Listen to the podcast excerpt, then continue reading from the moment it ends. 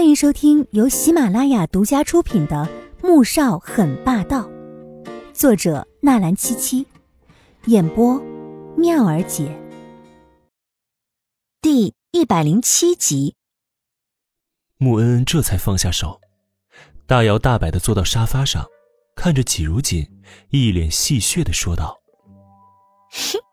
嫂子啊，你跟我哥这小两口生活的还挺滋润的嘛。”我倒是不知道，我哥竟然还有这么骚包的一面，今天真是让我大开眼界了。说完，捏着一粒葡萄放进嘴中，而季如锦只想找一个洞钻进去，羞得一句话也不敢答。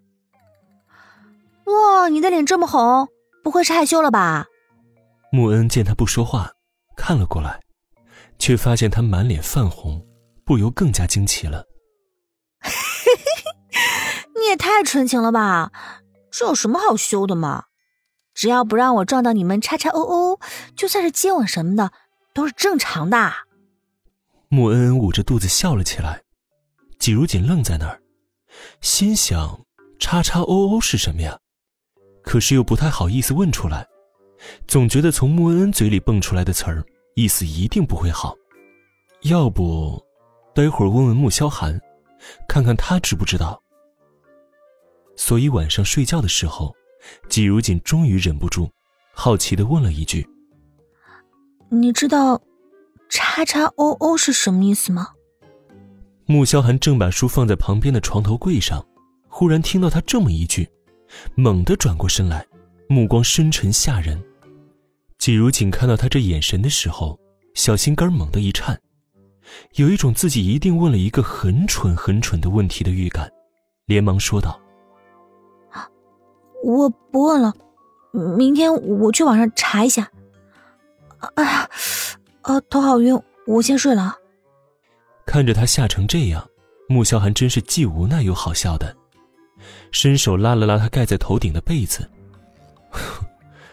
本来就不聪明，别再闷出毛病了。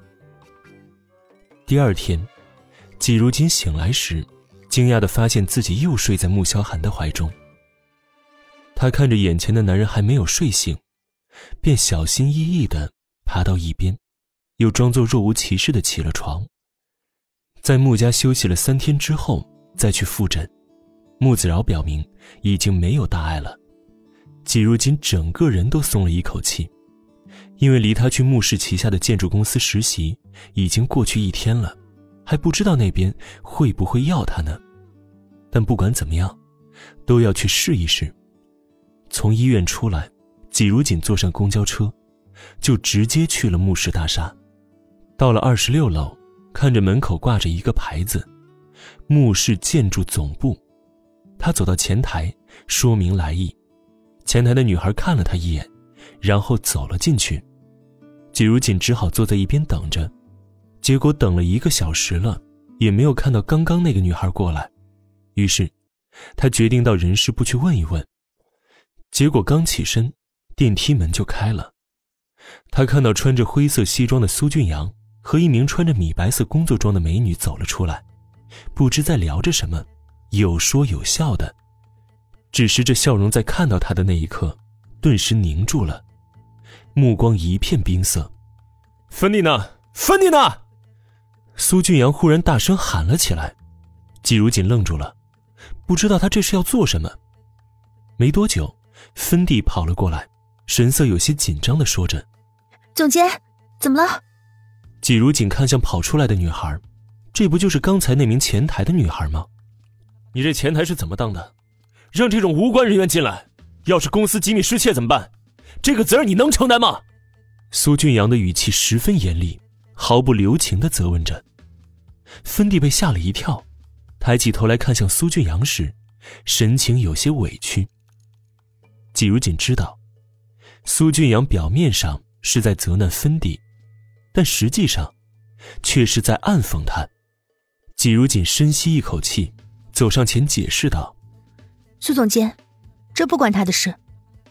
我是来实习的员工，并非无关人员。